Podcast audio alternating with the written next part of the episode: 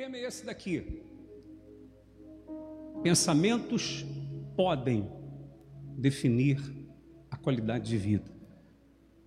Aí você vai dizer assim, ó, bicho, você vai pregar pensamento positivo para a gente? Não. Vou pensar, eu vou pregar o pensamento de Deus para a gente, para você. Amém? Por que que o tema da mensagem é esse? Pensamentos podem. E por que que eu não coloco pensamentos definem? Não. Porque vai depender do que você faz com os pensamentos que vêm à sua mente, ou até os pensamentos que você mesmo produz na sua mente.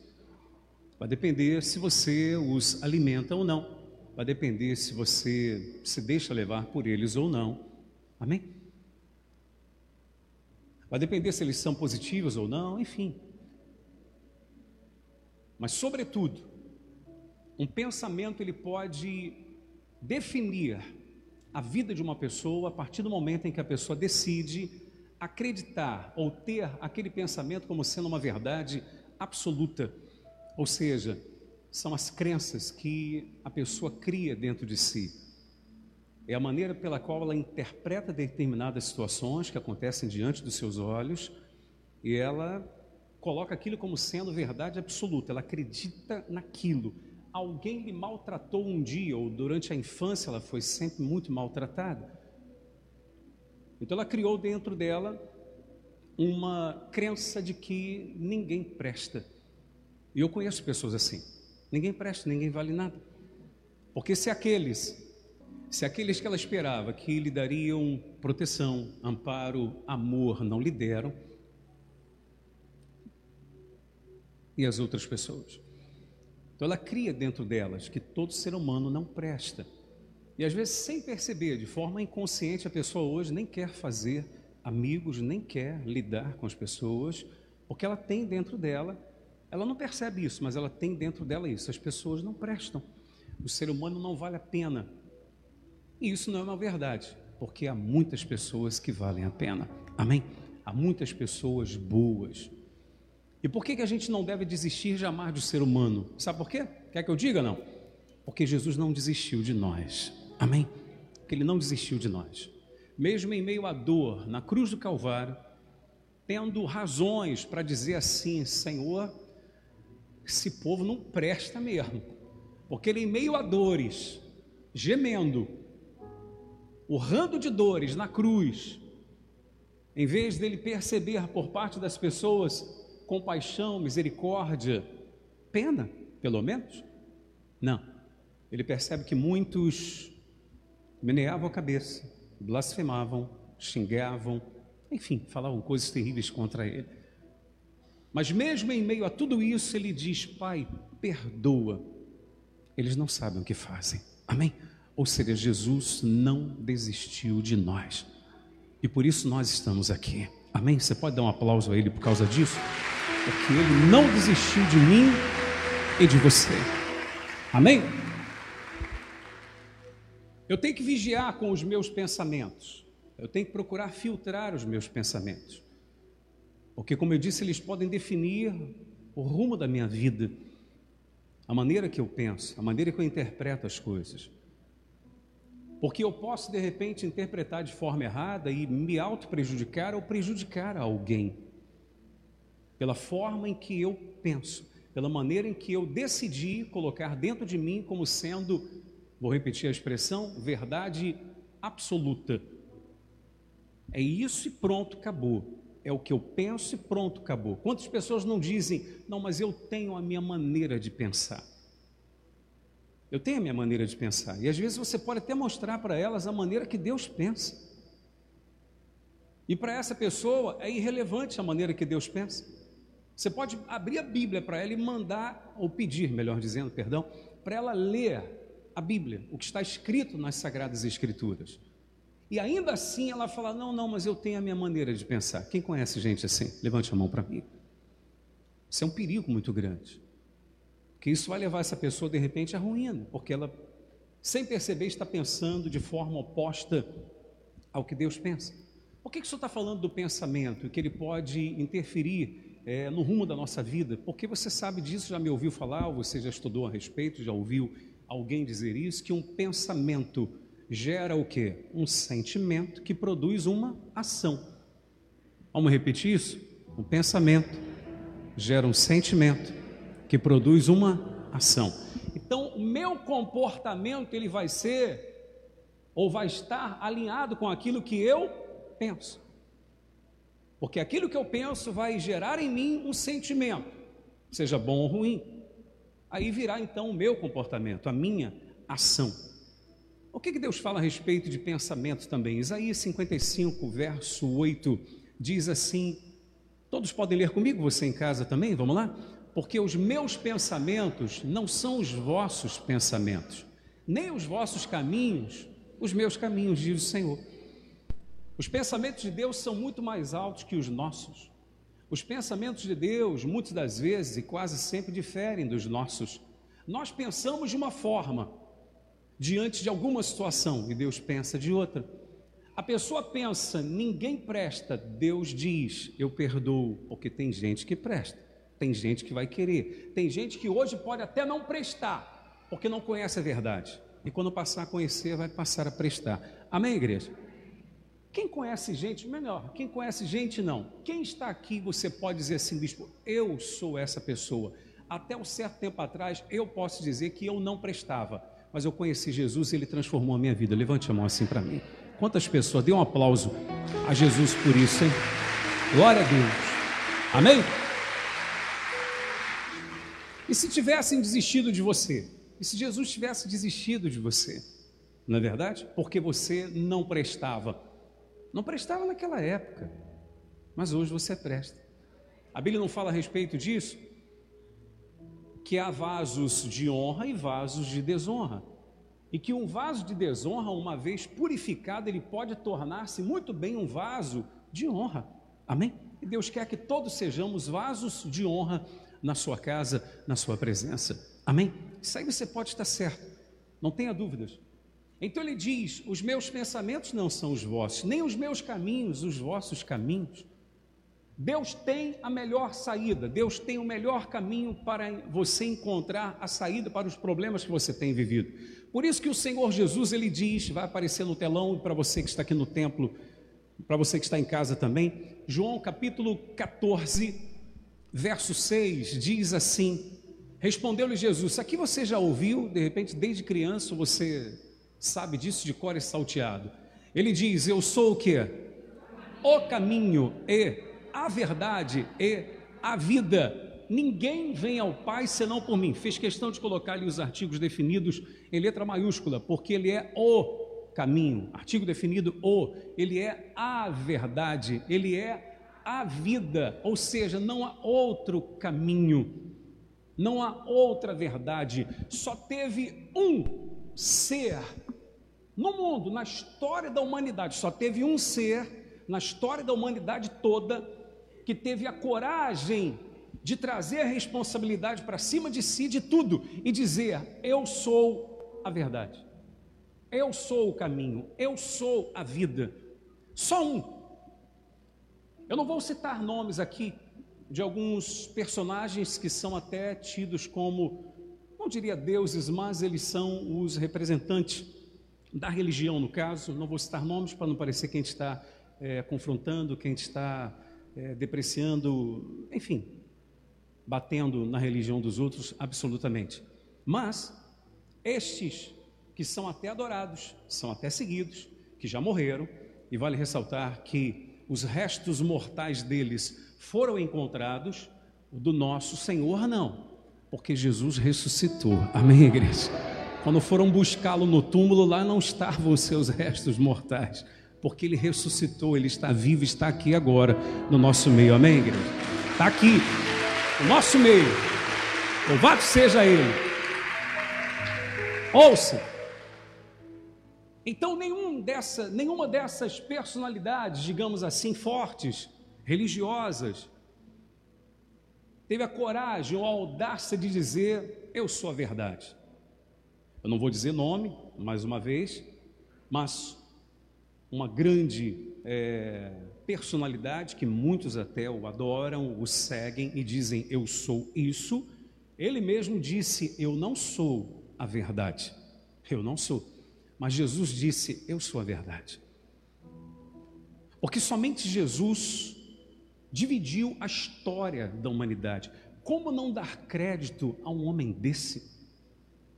Por mais cético que alguém seja, como não dar crédito a Jesus, o único que dividiu a história? Como assim dividiu a história? Noé antes dele e depois dele? Tantos anos antes de Cristo, tantos anos depois de Cristo. Quem teve esse poder? Só Jesus dividiu a história. Então ele diz: Eu sou o caminho, eu sou a verdade, eu sou a vida. Mas o que, que ele quer dizer? O caminho, aqui não existe outro, não existe outra verdade, a vida está nele, ele é o autor da vida. Quem quiser ter vida, quem quiser saber qual é o melhor caminho para ser feliz, quem quiser saber qual é a verdade para você encontrar a verdadeira razão de viver, deve apegar-se ao Senhor Jesus e aos seus ensinamentos. Porque entenda, a pessoa que decide aplicar na sua vida o que Jesus ensinou, e já disse para você que Jesus ensinou coisas que não têm somente a ver com a vida espiritual, mas ele ensina procedimentos que, uma vez você obedecendo, vai evitar que você passe vergonha, vai evitar que você torne-se uma pessoa com transtornos, quer de depressão ou de ansiedade ou qualquer outro, enfim, Jesus ensinou, por exemplo, o seguinte: vai aparecer para você agora no livro de Mateus, capítulo 6, verso 27. Ele fala: Não andeis ansiosos, não andem ansiosos. Já falei para você que o Brasil é um dos que está à frente, né? De todos em casos de ansiedade. E durante a pandemia, aumentou em 86%. Sabe lá o que é isso? Casos de pessoas com transtornos de ansiedade. Qual de vós? Jesus está dizendo: por ansioso que esteja, pode acrescentar um côvado ao curso da sua vida. Côvado é uma medida usada no passado, né? 45 centímetros aproximadamente. É a medida daqui do cotovelo até a ponta da mão. Dá uns 50 centímetros dependendo da pessoa. Jesus está querendo dizer: por mais ansioso que você esteja, você vai conseguir acrescentar alguma coisa ao dia de amanhã? Estamos vivendo o dia de hoje. O que, que Jesus quer nos mostrar com isso? Ele quer mostrar o seguinte: viva bem o dia de hoje, faça bem no dia de hoje que você tem que fazer, para que não acumule situações para o dia de amanhã, ou problemas para o dia da manhã. Ou se você viver bem o dia de hoje, você facilita o seu dia de amanhã. Amém, igreja? Isso é certo. Mas se você ficar preocupado com o dia de amanhã, meu Deus, e como vai ser isso, eu tenho que fazer aquilo e tal, deixa chegar um momento. O que, que você pode fazer hoje? Você pode se preparar, então procure se preparar.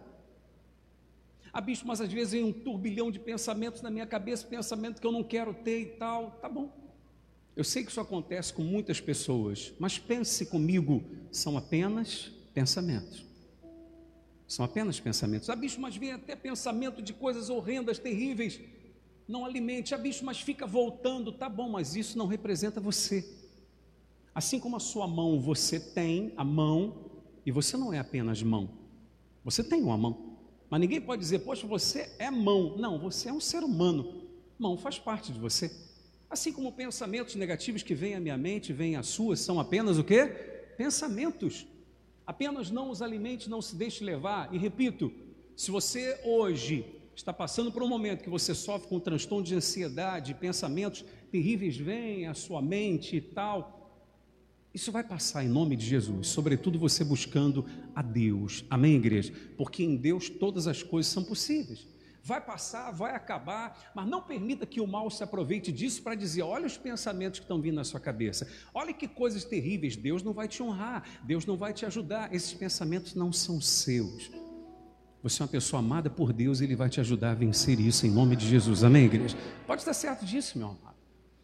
Jesus ensina uma outra coisa que vai aparecer no próximo versículo 31 do mesmo capítulo, aí que eu mostrei para você, capítulo 6 de Mateus. Portanto, olha o que ele diz: Não vos inquieteis dizendo, quero ensinar uma coisa para você importante. Não vos inquieteis dizendo que comeremos, que beberemos, Ou com que nos vestiremos? Olhem para mim, por favor.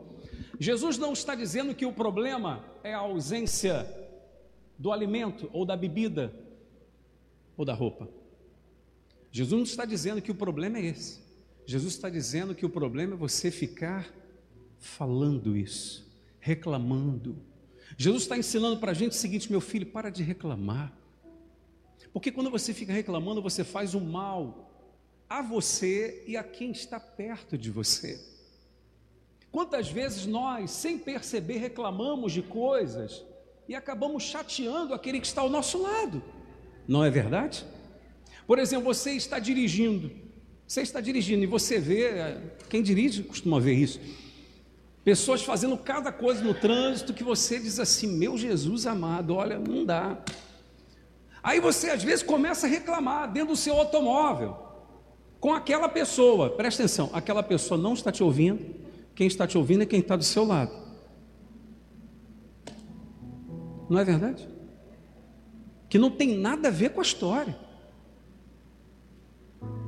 Aí daqui a pouco você não sabe por que, que pessoas não gostam de ficar perto de você. Aí diz, poxa, ninguém gosta de ficar perto de mim. Claro, poxa, só vive reclamando. Se alguém chega para você e fala, e aí, como é que você está? Pronto, é o suficiente. como é que você está? Aí a pessoa fala, senta aqui, aí já era. Senta aqui que eu vou te falar como é que eu estou. Entende o que eu estou dizendo? Então Jesus está dizendo, não fica reclamando. Porque ele continua dizendo, Deus, vosso Pai, vai sustentar vocês. Amém, igreja? Diga, Deus vai me sustentar. Você crê nisso? Deus vai. Deus vai. Você pode estar passando pelo que for hoje, Deus vai mudar a sua situação em nome de Jesus. Você vai aprender o que fazer e Ele vai honrar as suas ações. Amém?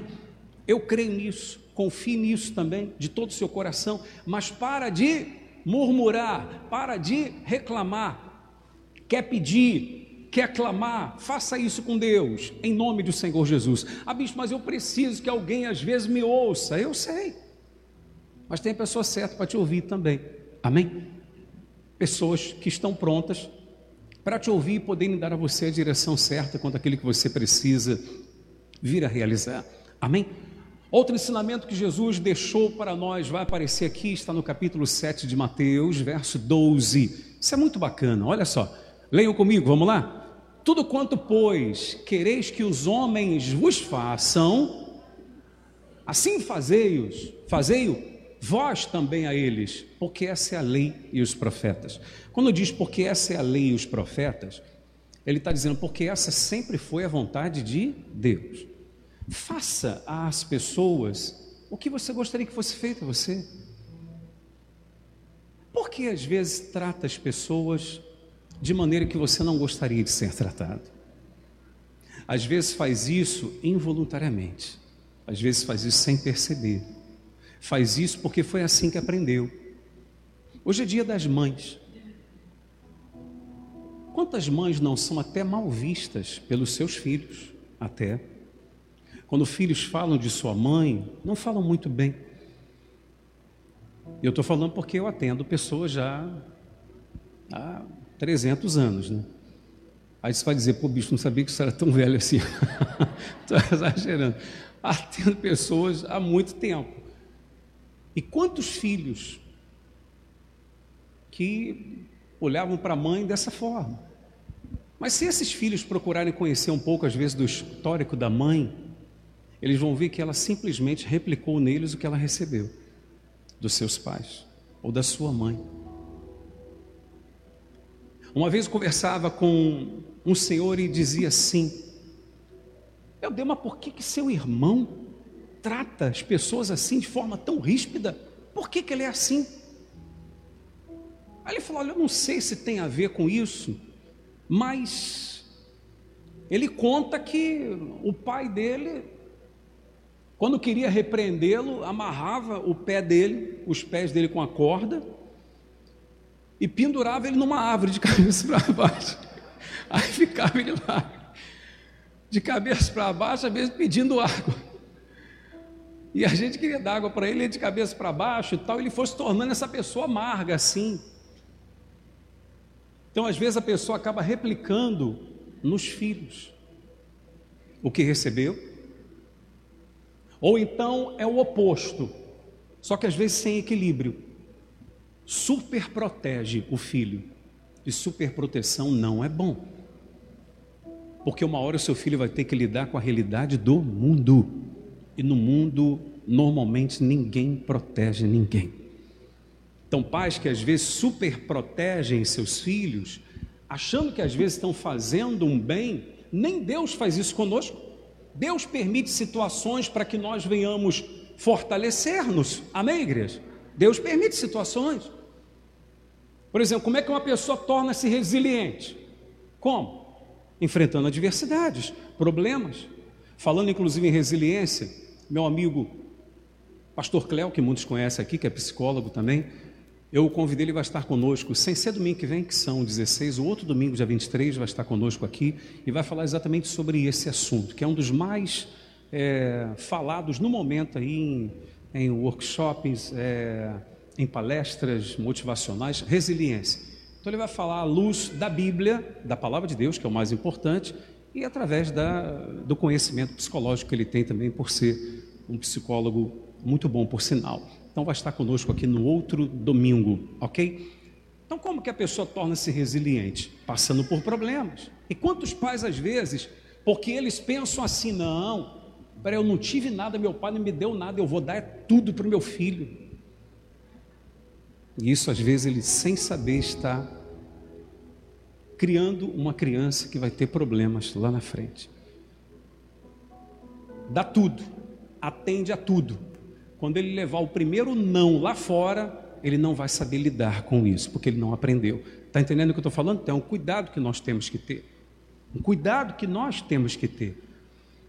Então, cuidado com as verdades que você criou na sua mente como sendo absolutas.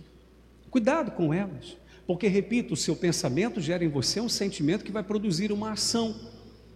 Deus quer que eu pense como Jesus pensava. Jesus está dizendo para eu amar ao próximo, para eu tratar o próximo como eu quero ser tratado.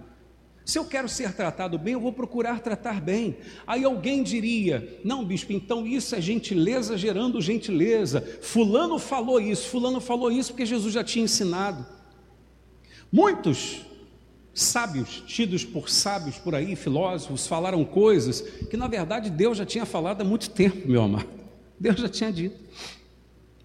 Pessoas só repetiram e deram o crédito a esse filósofo, a este tido como sábio, enfim. Quantos filhos não entendem às vezes, e por amor os pais fazem isso, aí não é questão de querer replicar, não, o que recebeu dos pais, ou às vezes até o oposto, quantos pais, mães, né? porque passaram por apertos tão grandes, viram seus pais passando apertos, ou eles passaram apertos, hoje eles insistem que seus filhos estudem. Insistem, estuda, filho, poxa, está tendo oportunidade. Eles de repente não tiveram, ou até tiveram e jogaram fora. E colhem os frutos disso hoje. E há filhos, eu já atendi. Poxa, meu pai fica insistindo porque eu tenho que estudar, que eu tenho, poxa, mas eu não gosto e tal. Veja o que, que Deus fala lá no livro de Oséias, vai aparecer aqui para você ir na sua casa também. Livro de Oséias, capítulo 4, verso 6, Deus diz assim: O meu povo está sendo destruído. Por quê? Porque ele falta conhecimento. Aí você vai dizer assim, bicho, Deus está falando conhecimento da palavra dele. Sim, também. Mas não apenas conhecimento da palavra.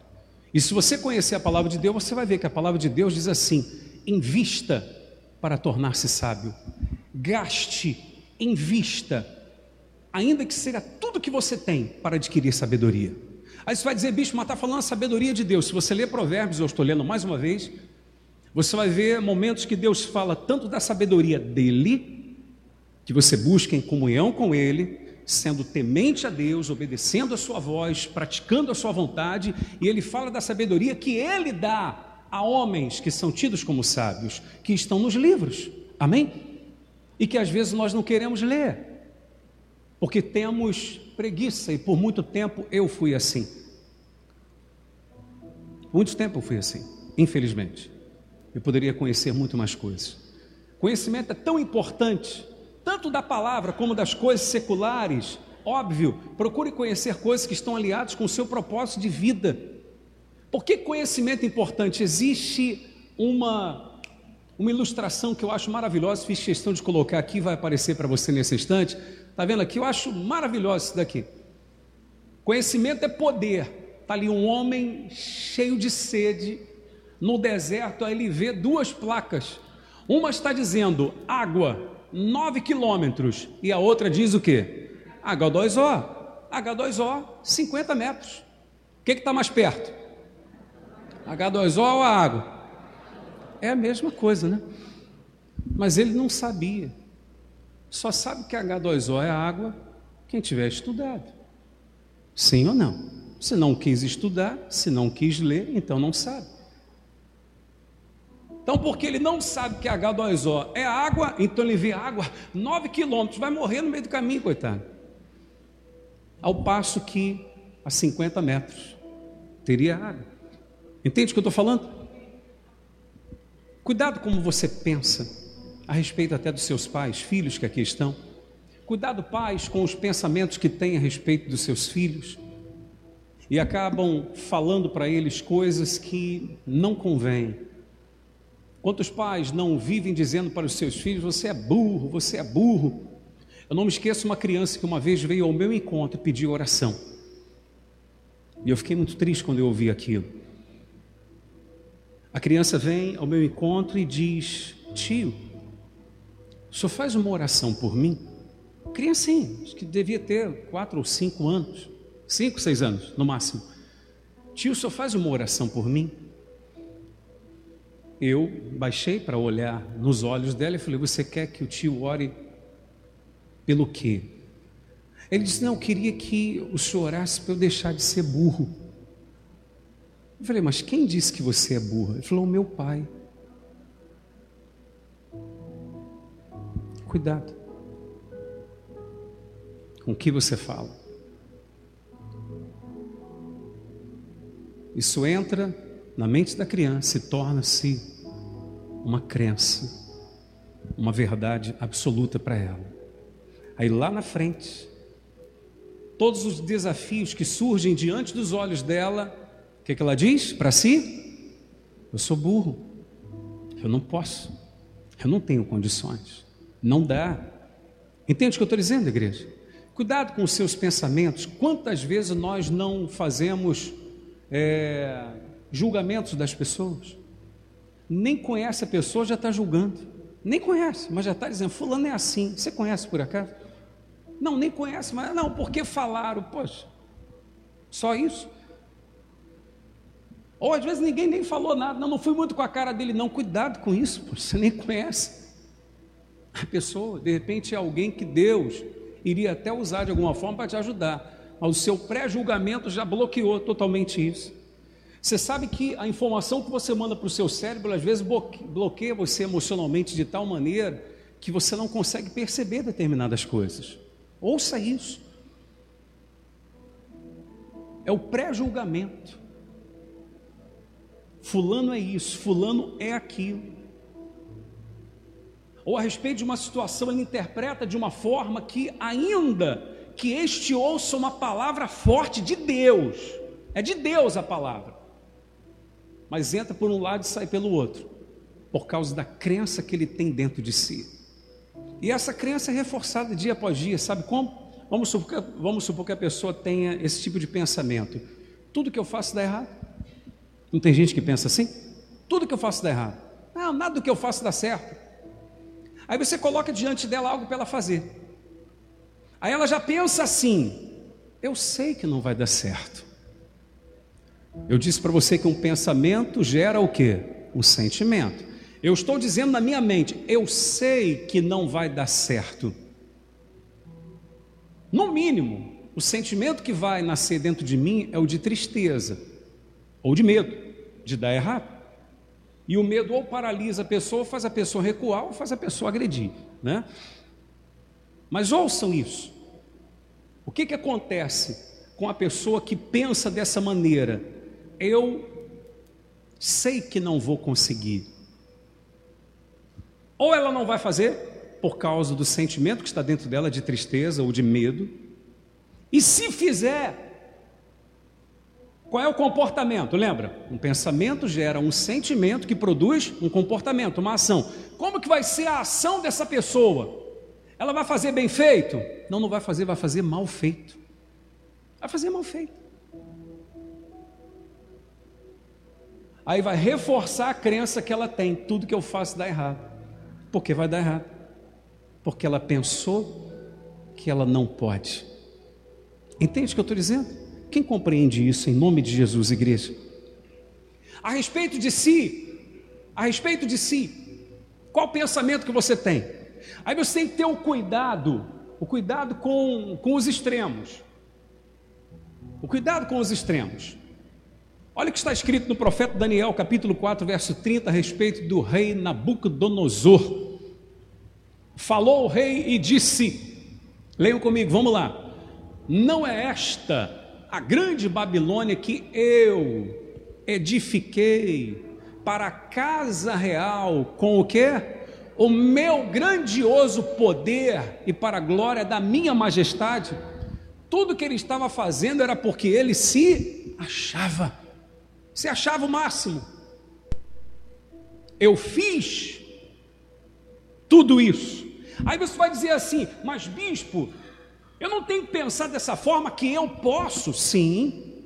Mas vamos pensar como Davi disse: em Deus faremos proezas. Amém, igreja? Ou seja, eu posso tudo, mas eu posso em Deus. Quem fez foi você, mas para, para a glória de Deus, não para a sua glória, está entendendo? Não, eu sou, eu faço, eu aconteço. Eu lembrei até de um caso aqui, mas não vou nem contar. Então, peraí, deixa eu só beber água que eu vou contar. Não, acho que não vou falar, não. Não, tem que falar. O cara, o cara andando na rua com os colegas dele. Aí ele viu um tumulto assim, né? tinha acontecido um acidente. Um tumulto de pessoas, ele queria ver quem, quem tinha sido atropelado. Mas não dava para ver por causa da, de um monte de gente ali. Aí ele fala com os colegas dele, vamos lá ver. Aí os colegas, rapaz, não está vendo que não dá para ver? Aí ele falou, rapaz, eu, eu sou o máximo, pô. Eu sou demais. Você vai ver que eu não vou conseguir ver quem é. Aí ele chega lá, abre, por favor, eu sou parente, eu sou parente. Aí o pessoal foi abrindo. Aí quando ele chega lá para ver, era um burro que tinha sido atropelado. Aí, aí, aí quando ele volta, Volta ao encontro dos amigos. Falei, rapaz, quem era? Falou, não conheço quem era, não. Olha aí, é o assunto que se acha. Semana passada eu falei a da Han, né? Para você. Cuidar, cuidar para não se achar o máximo. Então, o que, que você pensa a respeito de si? Não, porque eu sou isso, porque eu sou aquilo, porque eu sou o que acontece, eu sou o cara. Deus é. Amém. Por isso Jesus disse: eu sou o caminho, a verdade e a vida. Eu sou. Nós não somos, nós estamos. Amém? Nós estamos. E o outro extremo também é prejudicial, é disfuncional. Nabucodonosor acreditava nisso. Eu sou o cara. Sabe qual foi o fim? O fim não. O que aconteceu com Nabucodonosor? Só para resumir, virou um bicho. Virou um bicho. Literalmente, virou um homem que passou a comer mato, enfim. Foi transformado e Deus fez isso. Até que ele reconhecesse a glória e a majestade de Deus. Amém? Quando ele reconheceu Deus, fê-lo voltar ao trono. Você pode hoje ser até um monstro no seu íntimo e se considerar assim, mas se você reconhecer a grandeza e a majestade de Deus, Deus dá a você uma nova oportunidade, uma nova chance. Amém? Pode estar certo disso. Em nome de Jesus. Agora, o outro extremo, aí eu falo de Mefibosete. Já ouviu falar nesse cara? Não é o vizinho da senhora, não. Mefibosete, filho de Jonatas, neto do rei Saul, esse homem viveu uma vida miserável. Esse homem viveu uma vida o quê? Miserável. Miséria, miséria, miséria. total e completa. No entanto, a sua miséria, ela ia além do exterior. A sua miséria era interna.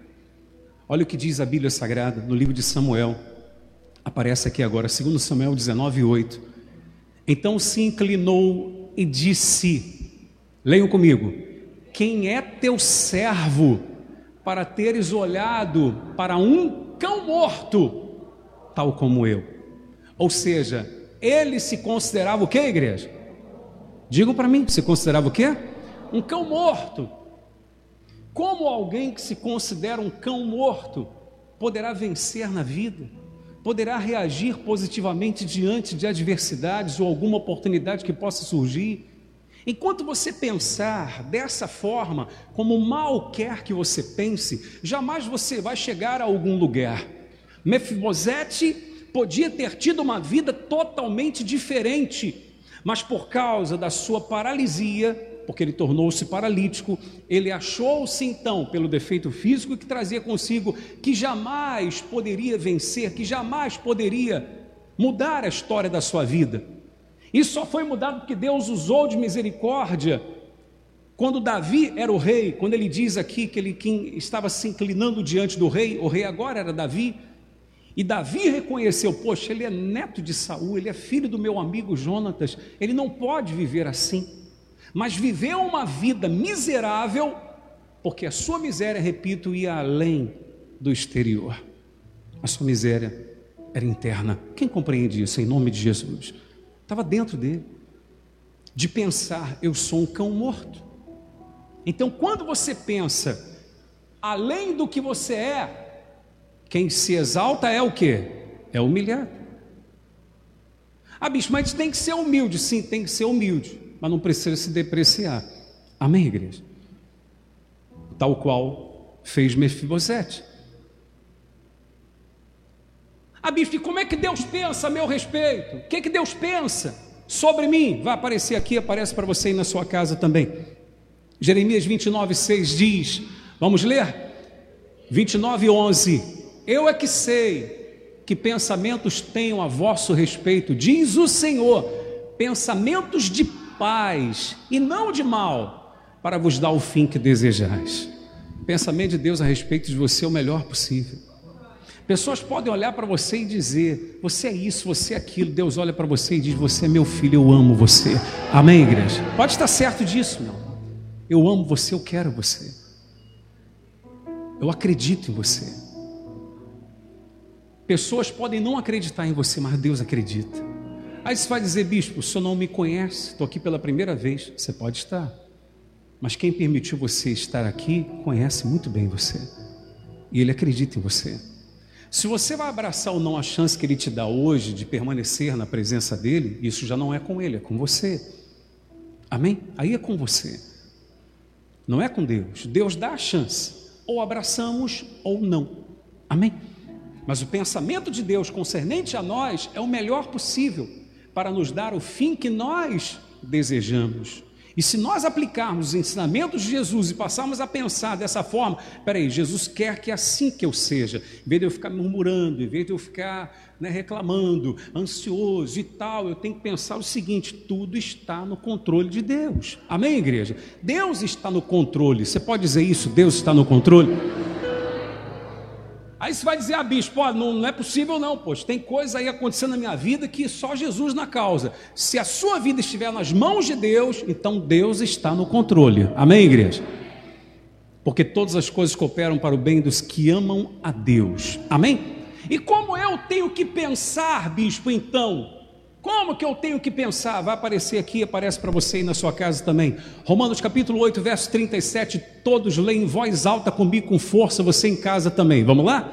Em todas essas coisas, porém, somos mais que vencedores por meio daquele que nos amou. Quem crê, glorifica aí a Deus. Somos mais que vencedores, meu amado. Em nome de Jesus.